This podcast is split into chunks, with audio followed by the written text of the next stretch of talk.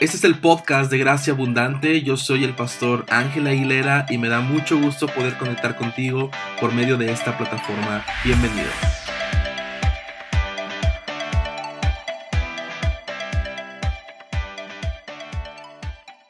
Quiero ser muy breve. Eh, como bien saben, este pasado eh, fin de semana eh, se estuvo por ahí ah, conmemorando el famoso Día de la Comunidad, ¿verdad?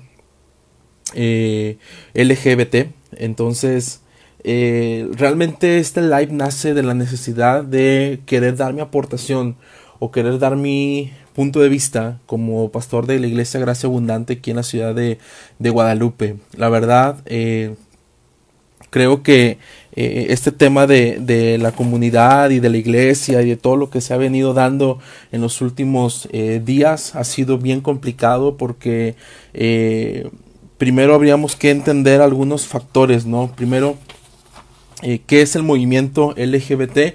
Eh, un movimiento eh, que meramente sus iniciales o sus siglas lo dicen, ¿no? Lesbianos, gays, bisexuales y transgénero, ¿no? Esto es el movimiento que, que existe, conocido por su bandera de, de colores, este... Y lo que quiero mencionar en este live es mi posición como pastor de una iglesia cristiana que recién acabamos de plantar acá en Guadalupe en el mes de febrero comenzamos este actividades y hemos estado eh, trabajando y hemos estado dándole duro por ahí a lo que se, se ha estado haciendo así que eh, ¿qué piensa Gracia Abundante? ¿Qué, ¿Qué pienso yo como pastor respecto a esto? vivimos en una cultura, vivimos en un país muy conservador, vivimos en un país muy tradicionalista y, y, que a veces lamentablemente eh, somos un país de creyentes que ponemos las tradiciones por encima de la Biblia, ¿no? Entonces, también vivimos en un país donde existe mucha religiosidad, donde a veces la religión la ponemos encima de la palabra de Dios. Incluso cuando vamos al Evangelio vemos a un Jesús arremetiendo contra la religión, arremetiendo contra la ley, arremetiendo contra los fariseos, diciéndole a sus discípulos, cuídense de, de, lo mal que son estos fariseos, cuídense de no contaminarse con la basura de estos fariseos. Y, y Jesús constantemente los estaba confrontando, ¿no? Les decía, ustedes por, por fuera tienen linda apariencia, pero por dentro están podridos Jesús se sentaba con los pecadores, Jesús se sentó incluso, incluso hasta con los mismos fariseos a, a platicar. Y vemos a un Jesús que le dijo a los, a los fariseos, no pongan las tradiciones por encima de la ley, ¿no? Antiguamente había un manual que se llamaba la Mishnah o que se llama la Mishnah, y, ese manual de tradiciones eh, establecía ciertas reglas para la gente cristiana o creyente más bien de aquella época, y, eran reglas meramente humanas, ¿no? Eh, la Mishnah decía que, por ejemplo, para comer tenías que lavarte las manos de una cierta manera porque eh, antiguamente pues no había papel higiénico como hoy lo hay, ¿no? Y dentro de eso, bueno, la gente se, se limpiaba después de defecar con su mano, ¿no? Y entonces ir a comer eh, y sin desinfectar su mano, pues era la misma, decía que no, ¿verdad? Entonces eh, me encanta que cuando Jesús se sienta con los pecadores y Jesús se sienta con los discípulos a comer, los discípulos no se lavan las manos o, y, y, se sientan a comer de esa manera, ¿no? Entonces los fariseos estaban atentos a ver cómo los discípulos de Jesús no se estaban lavando las manos y no estaban viendo que Jesús en ese momento estaba cambiándole la vida a un montón de personas y estaba afectando el corazón de mucha gente. Y es ahí donde yo entiendo que Jesús vino a interesarse por los corazones y no por las tradiciones. Los fariseos, los religiosos se se enfocan en, en, las tradiciones, los religiosos se enfocan en, las, en los modos, se enfocan en, en cómo, eh, eh, eh, cómo actuamos, qué hacemos, qué no hacemos, a dónde vamos, ¿no? Y entonces pareciera que hoy en día la iglesia está actuando bajo la Mishnah y no bajo la palabra de Dios.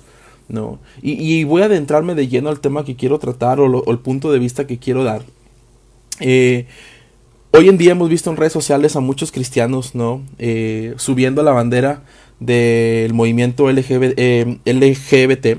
¿verdad? Hemos visto muchos creyentes y quizá tú tienes algún contacto que ha subido la imagen por ahí de una familia con un paraguas y el arco iris, ¿no? Encima de, de la familia. Has, publicado ahí de que yo estoy a favor de este tipo de arco iris que representa el pacto y no estoy de acuerdo con esto que ha destruido, destruido la sociedad, ¿no? Y entonces todos tenemos algún conocido que, que ha hecho esto, ¿no? Entonces, eh, es bien interesante porque la iglesia cristiana con esas con esos posts o con esas fotografías que están subiendo, lo único que estamos haciendo es condenar un movimiento, es juzgar a un movimiento, a un grupo de personas.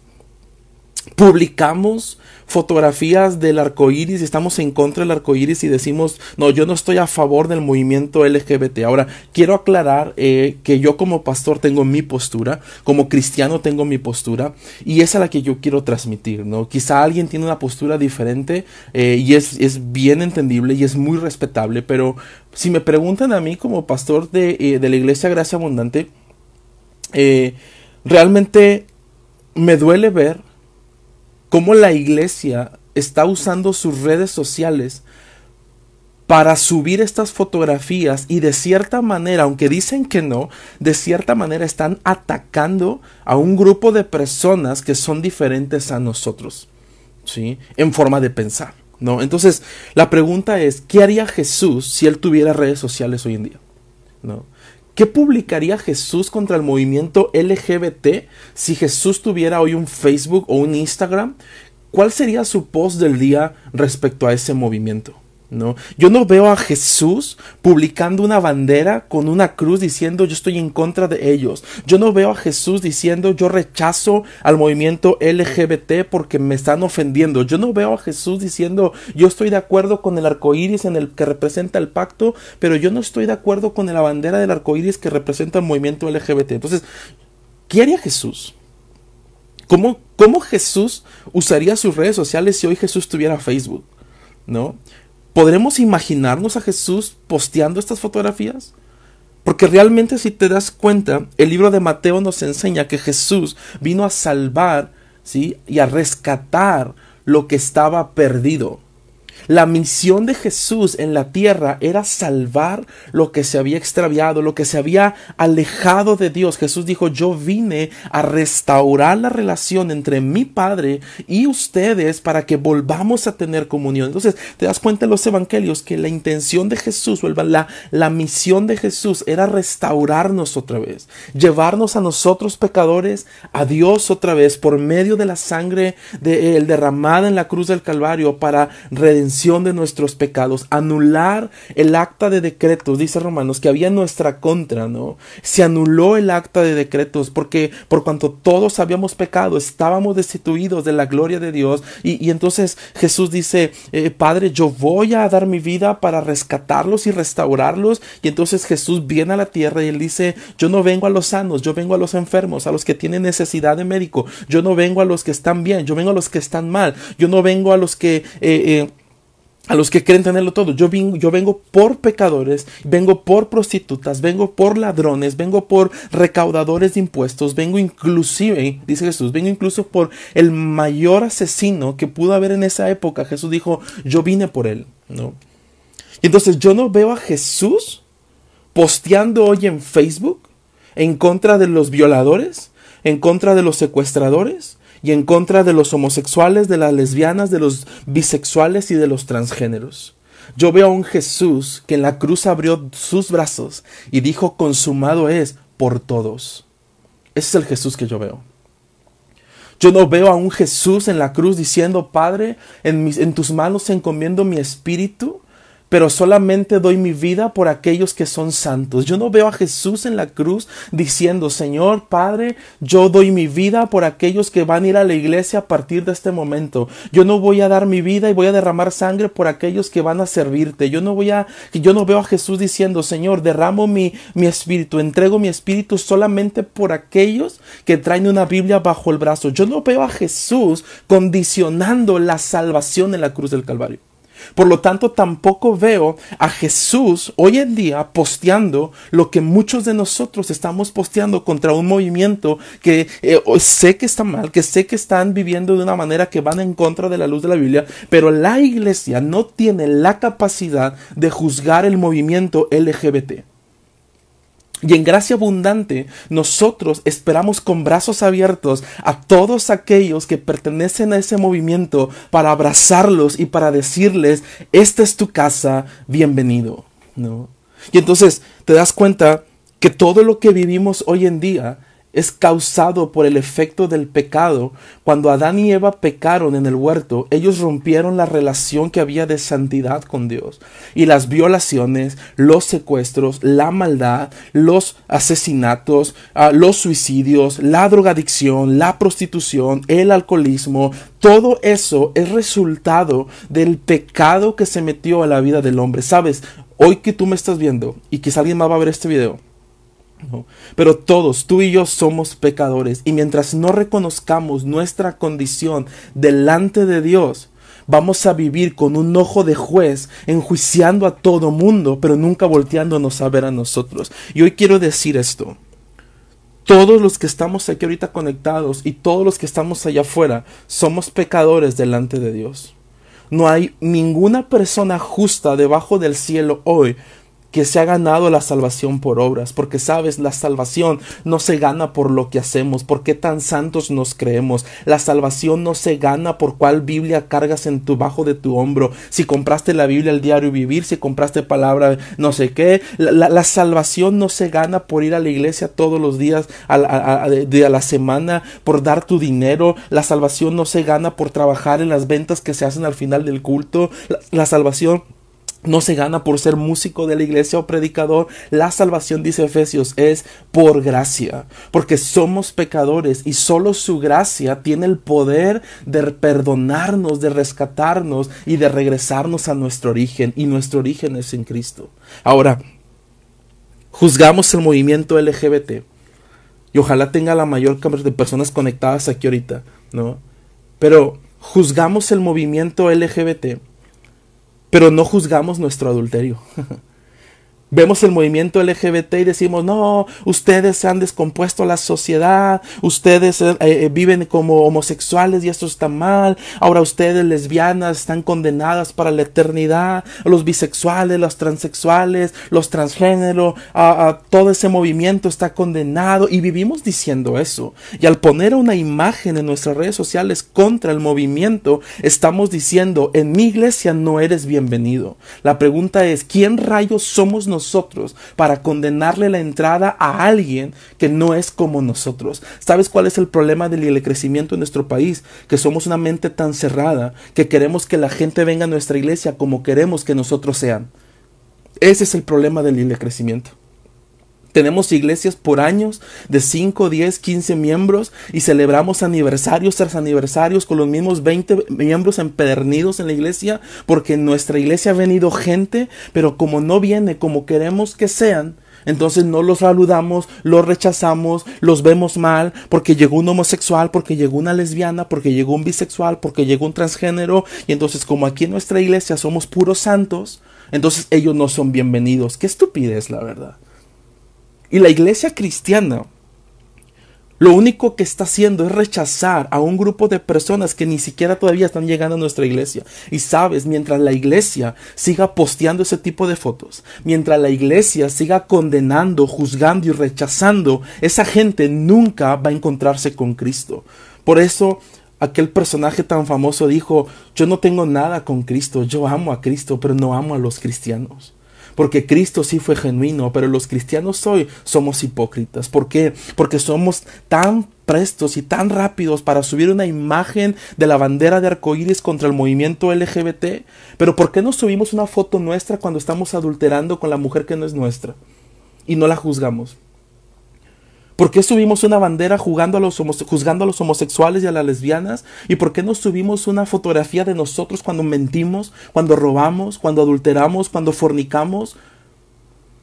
¿No? Cuando matamos espiritualmente a la gente, ¿por qué, ¿por qué no subimos una foto?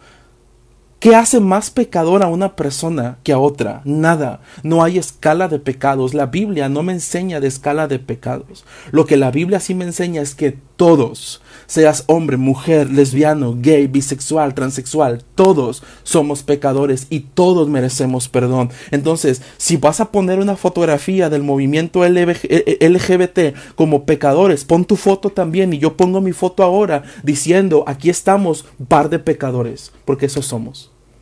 Y en gracia abundante hemos creado una cultura de que todos son bienvenidos en nuestra iglesia hermano, tú me puedes decir, sí, hermano, pero es que tienes que entender que esas personas, ¿verdad? Nos han ofendido a nosotros los cristianos porque veía una fotografía ahí diciendo de que el movimiento LGBT exige respeto y exige eh, que se le respete, pero ellos no pudieron respetarnos cuando de pronto pusieron a un discípulo gay, a, uno, a un Jesús gay y se empezaron a besar y de pronto una lesbiana cargando una Biblia, ¿no? Ellos no nos respetaron, ellos nos ofenden. Sí, hermano, ellos, pero no nosotros. Jesús no nos llamó a responder ante las ofensas. Jesús dijo, si alguien te pega en una mejilla, pon la otra para que también te den en ella, pero tú no respondas, ¿no? Y cualquiera puede decir, hermano, pero es que ellos nos han ofendido toda la vida. Es que los, el movimiento LGBT nos han ofendido y el movimiento LGBT nos ha insultado. Y es que el movimiento LGBT han subido banderas, ¿no? En, en contra los cristianos. Y el movimiento LGBT han subido por ahí personajes representando a Jesús como un homosexual. Ellos nos han ofendido a nosotros. La pregunta es, ¿por qué respondemos también con ofensa a la iglesia? ¿Por qué estamos respondiendo y rechazando a quien deberíamos de aceptar y deberíamos de abrazar? Vuelvo al punto anterior. Si vas a poner una fotografía de la bandera LGBT y los vas a juzgar como pecadores, sube una tuya por adúltero, por fornicario, por ratero, por lo que somos nosotros pecadores. Yo creo que eso es lo que deberíamos de hacer. Yo no sé cuántos atreverían al terminar este en vivo poner una fotografía de cada uno de nosotros y decir que no somos el modelo que Dios quiere que seamos. Porque te aseguro que si hoy Dios nos, pesara en balanza, muchos de nosotros saldríamos faltos. Si hoy Dios viera nuestra vestidura, hablando un término espiritual o cristiano, ¿no? Las vestiduras blancas que habla el Apocalipsis, ¿no? Si hoy Dios analizara nuestra vestidura, créeme que nuestras vestiduras no serían tan blancas como pensamos que lo están. Y el problema de la iglesia es que se cree tan santa ¿no? Y nos creemos tan santos cuando no nos damos cuenta que somos unos pecadores de primera. Y entonces nosotros juzgamos al movimiento LGBT, pero no juzgamos nuestro pecado. Los vemos a ellos como los que están dañando la sociedad cuando sabes, la iglesia hoy en día le ha hecho más daño a la sociedad con su hipocresía. Hoy la iglesia, y, y espero no me saques de contexto esto, pero yo a veces me he preguntado, ¿quién le hace más daño a quién? El mundo y su sociedad corrupta a la iglesia o nosotros al mundo? ¿Quién le hace más daño a quién? Yo creo que nosotros le hacemos más daño al mundo por nuestra hipocresía. Y sabes, de los hipócritas yo soy el primero porque yo también he juzgado. Yo también he hablado lo que no debía haber hablado de una persona y tuve que pedir perdón. Y yo he juzgado a alguien por sus obras y no por su corazón. Yo he mentido, yo he robado, sabes, yo he sido hipócrita también. Porque a veces le he dicho a mi esposa te amo, pero a los cinco minutos le estoy gritando, ¿no? Y entonces soy un hipócrita. ¿Y por qué no subo mi foto también para que me juzgue la gente como quieren que juzguemos al movimiento LGBT? ¿No? Entonces, nuestra mentira es creer que no somos pecadores. Esa es nuestra más grande mentira. Y sabes, voy a, leer una parte de la Biblia y lo único que voy a, a leer en esta, en esta noche. Pero hoy estudiaba Primera de Juan capítulo 1 Versículo 8 dice, si decimos que no tenemos pecado, nos engañamos a nosotros mismos y la verdad no está en nosotros. Mira lo que dice Juan. El que dice que no tiene pecado, ¿no? Se engaña a sí mismo. Y sabes, yo esta noche delante de ustedes reconozco que tengo pecado, ¿no? Y me gustaría que si me estás viendo en Facebook o en Instagram, si tú reconoces esta noche que tienes algún pecado, dieras un like o publicaras algo, un corazón, lo que sea, pero yo creo que aquí todos somos pecadores delante de Dios. Como igual el movimiento LGBT quizá, como el bisexual, como el transexual, como el homosexual, como el alcohólico, como el drogadicto, como el borracho, sabes, todos aquí esta noche somos pecadores. Y si yo hoy dijera que Ángel soy un santo por ser pastor, me engañaría, ¿no? Yo me estaría engañando porque yo soy un pecador. No sabes cómo me duele ver a la iglesia cristiana haciendo lo que no fuimos llamados a hacer. Y me duele tanto ver que pastores y líderes cristianos están condenando un movimiento solo porque la gente no comparte mi pensamiento. Solo porque la gente no es como yo, entonces yo voy en contra de él. Ahora tú me puedes decir, hermano, pero entiende que ellos, no me interesa lo que ellos hacen. Me interesa lo que la iglesia está haciendo. Y la iglesia está rechazando a un grupo de personas que fueron creadas por Dios. Eso es lo que está haciendo la iglesia. Y sabes, Dios no llamó a la iglesia a juzgar a nadie, porque el único que tiene la capacidad de juzgar es Dios. Solo Dios. Y entonces Juan dice, si decimos que no tenemos pecado, nos engañamos a nosotros mismos. ¿no? Nos engañamos a nosotros mismos. Si, no si decimos ¿no? que no tenemos pecado, la verdad no está en nosotros. Y veo como muchos cristianos ponen su bandera contra el movimiento LGBT, como diciendo, ellos son pecadores, yo no. Qué mentirosos somos. Qué mentirosos somos. No fuimos llamados a juzgar a la gente. Fuimos llamados a abrazar a la gente. Y me duele ver cómo pastores, ministros, de altos rangos y de iglesias que que relevantes y contemporáneas y gente de iglesias que que todos son bienvenidos. Eso es una mentira, porque el subir una bandera contra el movimiento LGBT, tú estás haciendo, haciendo exclusiva tu iglesia y le estás cerrando la puerta a esas personas en tu iglesia. Y luego te preguntas, hermano, ¿por qué no viene gente a mi iglesia? Porque tú publicaste que no aceptabas a todo tipo de personas. Hermano, pero ¿por qué mi iglesia no crece y seguimos siendo los mismos ocho? Porque tú publicaste que no aceptabas al movimiento LGBT, como tampoco entonces aceptas al adúltero, al que se divorció, al que se recasó, al fornicario, a la prostituta. Entonces, el publicar eso le estás diciendo al mundo, yo solamente quiero santos y personas correctas delante de Dios, ¿sabes? Nunca va a pasar eso. A mí me dijeron como pastor de gracia abundante, hermano, y no vas a poner altar porque el altar es el lugar santo. Le dije, hermano, si fuera lugar santo yo no hubiera estado ahí y no estaría ahí cada domingo.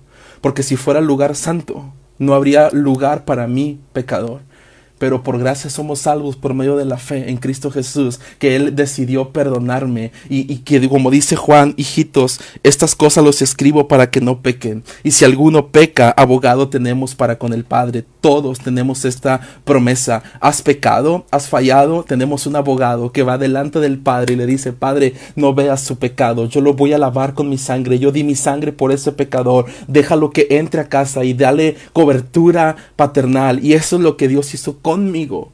Y eso es lo que Dios quiere hacer contigo. Y eso es lo que Dios tiene para hacer con el movimiento LGBT. El movimiento LGBT no es el problema. El problema es el pecado que ha distorsionado la verdadera identidad de los hijos de Dios. El pecado ha corrompido nuestra naturaleza y nosotros nos volvemos al pecado porque nuestra naturaleza es pecadora. Y entonces el movimiento LGBT no es el culpable. No, no veamos mal al homosexual. Mira en nuestras transmisiones hemos tenido gente de ese movimiento que nos ha visto, ¿no?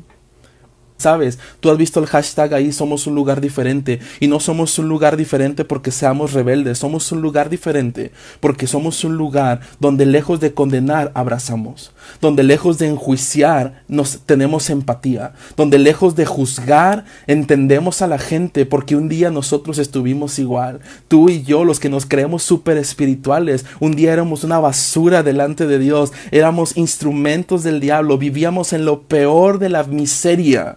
Pero Dios, que rico en misericordia, nos alcanzó y nos perdonó. Ese es Dios. Y yo no acostumbro a hacer en vivos, pero me duele en el corazón que el nombre de la iglesia cristiana se está manchando por pseudocristianos y por pseudopastores y pseudolíderes que se dicen amar al prójimo como a ellos mismos, pero se la pasan condenando y se la pasan juzgando y se la pasan viendo a ver de qué tema van a hablar ahora para tener popularidad y entonces hoy suben la imagen contra el movimiento LGBT, hipócritas diría Jesús. Hipócritas. ¿Qué haría Jesús? Realmente qué haría el Señor? Nuestra iglesia, Gracia Abundante en Guadalupe, tenemos ese eslogan. Todos son bienvenidos. Y en Gracia Abundante vas a encontrar una comunidad de imperfectos, como decían por ahí. Gente imperfecta, amados por un Dios perfecto. En Gracia Abundante vas a encontrar una comunidad de personas que no somos perfectos y no somos santos. Somos personas genuinas, somos personas eh, naturales, necesitadas de Dios. ¿no? Dice por ahí, palabra fiel y digna de ser recibida por todos, que Cristo Jesús vino al mundo para salvar a los pecadores, de los cuales, gracias Evelyn, yo soy el primero, yo soy el primero, ¿no? Cristo Jesús vino para salvar a los pecadores. Y cualquier pastor diría, sí, hermano, pero ¿a qué clase de pecadores? A los que sean, todos somos pecadores, ¿no? Tú puedes decir, no, hermano, pero a ellos no. ¿Por qué a ellos no? Ahora yo te pregunto si hay pastores y líderes que ahorita me están viendo. Si alguien del movimiento LGBT fuera a tu iglesia este domingo, ¿cómo lo recibirías? Pero sabes, eso nunca va a pasar. Porque tú ya pusiste una barrera. Y en tu Facebook hay una bandera en contra de este movimiento donde tú ya los juzgaste y los rechazaste y sabes, Dios no te va a encomendar y ni te va a prestar el alma de esa gente, porque no tienen la capacidad de pastorear gente. Quien condena a las personas no puede pastorear personas. Quien condena a las almas no puede llamarse pastor ni líder ni cristiano, porque la iglesia se trata de Dios y de las almas. La iglesia se trata de Jesús y de las almas. La iglesia se trata de Él y de las almas. Porque como dice el versículo, ¿no? Jesús vino al mundo para salvarnos a nosotros, los pecadores. Si este domingo fuera una persona de ellos, ¿qué, qué, le dirías? Hermana, o, le, dirías, a ver, hermano, tú no puedes entrar aquí porque como tú eres un pecador, ¿verdad? Este, primero limpia tu, tu primero recobra tu identidad, ¿verdad? Primero, no, no, ¿qué, ¿quiénes somos nosotros?